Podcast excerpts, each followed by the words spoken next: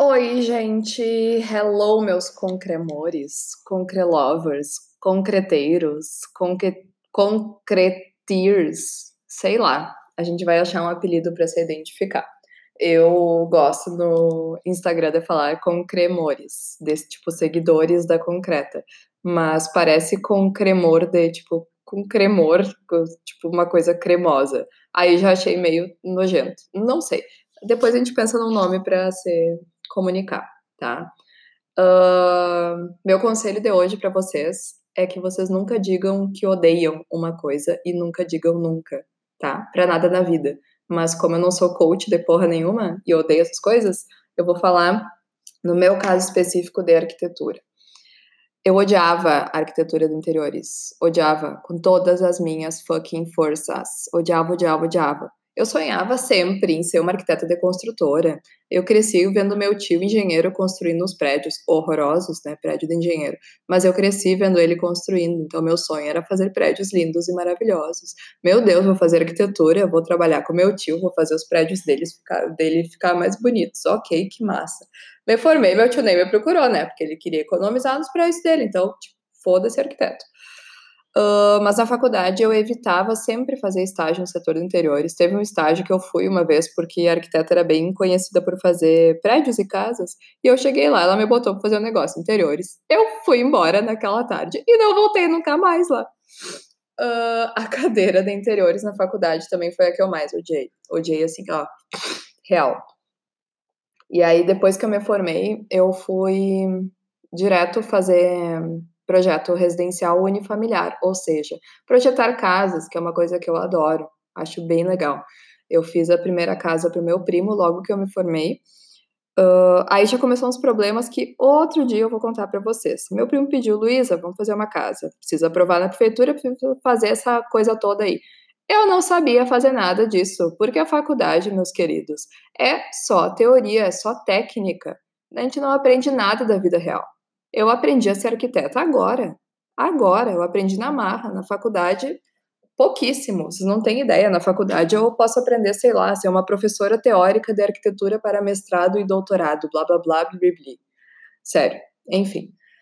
Um, e aí eu tive que me virar super para fazer meu cadastro na prefeitura, para fazer meu cadastro no não sei aonde, para poder emitir nota, para poder entrar na prefeitura para detalhar isso, para detalhar aquilo, e aí tinha correções. E aí ele fez financiamento da Caixa, eu também não entendia nada, mas eu chamei uma outra arquiteta para me ajudar. Enfim, foi indo.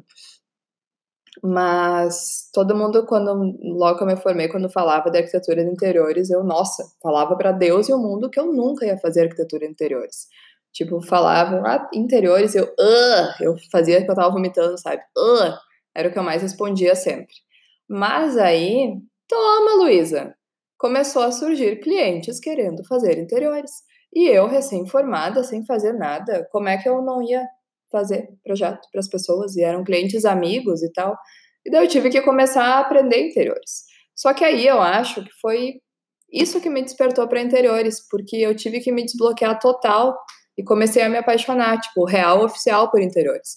Eu acho que talvez por eu ter aprendido na marra, do zero, sem base alguma, eu aprendi do jeito que eu queria, sabe? Sem ajuda de ninguém. Eu aprendi como eu queria e eu aprendi errando, óbvio. Mas aí eu aprendi de um jeito legal. Haha. aí o que, que aconteceu? Primeiro eu entrei numas vibes meio Pinterest, casa-cor, altas mostras de arquitetura caríssimas. E daí eu criava tudo, lindo, maravilhoso. Os clientes se apaixonavam pelos projetos. Eu mergulhava de ficar lá horas depois detalhando linha por linha no AutoCAD, fazendo tudo perfeitinho para mandar para todo mundo, detalhar tudo, orçar tudo. Ai, que coisa linda. Perdi um tempão, né, fazendo isso. E aí depois o cliente achava tudo caro, por quê? Porque eu criei o projeto sem, eu criei pensando no bonito, não não criei pensando nos valores. Eu não pensava nisso. Foi aí que a ArcExpress entrou, mas isso eu vou contar outro dia. E aí, gente, em uns dois anos trabalhando assim, eu acho que eu vi uns três ambientes meus de interiores ficarem prontos. Ridículo, eu fiquei, tipo, totalmente frustrada. Não era o que eu queria. Daí chegou um ponto que eu até pensei em retomar essa minha função com as construtoras aí, tentar, ah, quem sabe dou uma mudada, tipo, eu tava muito frustrada com interiores, mas eu via que a minha vida girava em torno de interiores, porque eu só tinha referência de interiores, só tinha revista de interiores, eu só seguia Instagram de interiores, tava tudo fucking virado para interiores. Então, meu Deus, eu sou uma arquiteta de interiores, cheguei a essa conclusão. Uh, mas aí eu até enviei currículo para umas construtoras aqui da cidade. Ninguém me respondeu, acho que isso foi mais um sinal. E nessa mesma semana que eu estava perdidaço da vida, eu recebi um e-mail da Arc Express, que também é uma empresa de interiores, uh, que elas iam ter treinamento para ser escritório parceiro. E aí eu fui fazer. Tipo, nem pensei muito, fui. Eu tava completamente frustrada à toa na vida. E aí a Arc Express conseguiu juntar duas coisas que eu gosto muito. Interiores, sim, eu gosto agora de interiores. E praticidade. Aí hoje, vocês não têm ideia da minha alegria, gente. Eu já vi mais de 60 ambientes criados por mim ficarem prontos. Faz um ano e pouco que eu tenho meu escritório. Vocês não têm noção de como isso me satisfaz. E é esse o objetivo, né? É a gente se satisfazer, ficar feliz com o nosso trabalho e principalmente deixar o cliente feliz. Não adianta tu criar a coisa mais linda do mundo e o cliente não gostar ou não querer fazer por causa do valor. Aí tu vai ter frustrar, vai perder tempo. Então, assim, ó, não é desse jeito que as coisas funcionam, tá? Mas eu queria primeiro dizer para vocês que a dica de hoje, digamos assim, é nunca digam nunca, tá? Fiquem com a cabeça aberta para oportunidades tentem, principalmente para quem está se formando aí, para quem recém está começando a carreira, tentem pensar nas, nas habilidades que vocês têm como um todo, não só para arquitetura, tá? Uh, a minha habilidade na arquitetura era prédios e casas, mas a minha habilidade para vida era outra. Então eu precisava casar essas duas coisas, porque, porra, eu passo a maior parte do meu dia trabalhando. Se eu não vou fazer um trabalho que eu gosto, uma coisa legal, qual é o objetivo? Não tem objetivo, tá? A minha dica é essa. Pensem muito e nunca digam nunca. Ok, gente? Feito. Tchau, tchau.